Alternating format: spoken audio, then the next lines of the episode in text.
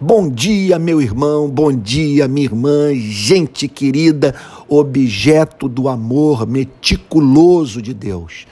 Pois aquele que nos ama declara na sua palavra que até os cabelos da nossa cabeça estão contados. Aqui estou eu, Antônio Carlos Costa, com aquecedor ligado dentro de casa, camisa de flanela cachecol, resistindo heróica e bravamente o inverno do Rio de Janeiro. Hoje eu gostaria de falar sobre a espécie de ser humano que o Evangelho forma. Tudo começa quando uma pessoa compreende a mensagem de Cristo com a lágrima da contrição, o quebrantamento, que é sempre enxugada pelo Evangelho do perdão.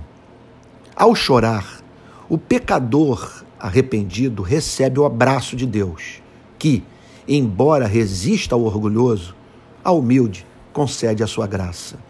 Essa pessoa, portanto, foi do inferno ao céu. Pense comigo. Desesperou-se por temer ser privada, por motivos justos, da comunhão com o Criador. Alegrou-se por ter recobrado, por motivos justos, a esperança de ter sua comunhão restaurada com a sua divina delícia, uma vez que Cristo cobriu todos os seus débitos ao morrer na cruz. Conheceu, portanto, aquele que é justo sem ser justiceiro. Agora, o pecador redimido se põe de pé novamente. Não vive mais a olhar para baixo, nem para trás, olha para o alto e contempla a face amorosa daquele que a ele se revelou como Pai de misericórdia e Deus de toda consolação. Surge aqui uma questão central: como essa mesma pessoa haverá de viver e se relacionar com o próximo? O cristianismo ensina que a experiência inicial de conversão, marcada por humilhação e lágrimas, regula por completo e para sempre a vida do convertido.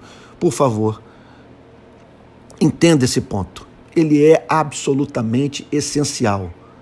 A experiência inicial de, de conversão real, marcada por humilhação e lágrimas, regula por completo e para sempre a vida do convertido. Por isso, a terceira bem-aventurança é a mansidão. Bem-aventurados os mansos, porque herdarão a terra, disse o Senhor Jesus em Mateus 5, verso 5. O nascido de novo, portanto, é gentil, humilde, atencioso e cortês. Ele revela uma atitude humilde e gentil com os outros, determinada por uma estimativa correta de si mesmo. Diz Martin Lloyd Jones, abre aspas, a mansidão é, essencialmente, um autêntico ponto de vista que o indivíduo forma de si mesmo, o que é então expresso como uma atitude e uma conduta em relação ao próximo. Trata-se de minha atitude para comigo mesmo, mas também é uma expressão desse fato em meu relacionamento com outras pessoas. Fecha aspas. Por isso, esse indivíduo não faz valer o seu direito caso sofrer seja a condição da preservação de um relacionamento. Não se vangloria, não vive na defensiva, cuidando de si mesmo. Recebe ofensas com doçura, manifesta atitude suave e paciente. Tem ideias firmes e está disposto a morrer por elas. O modo como as defende, contudo, revela que não apenas conheceu a verdade, mas também a si mesmo.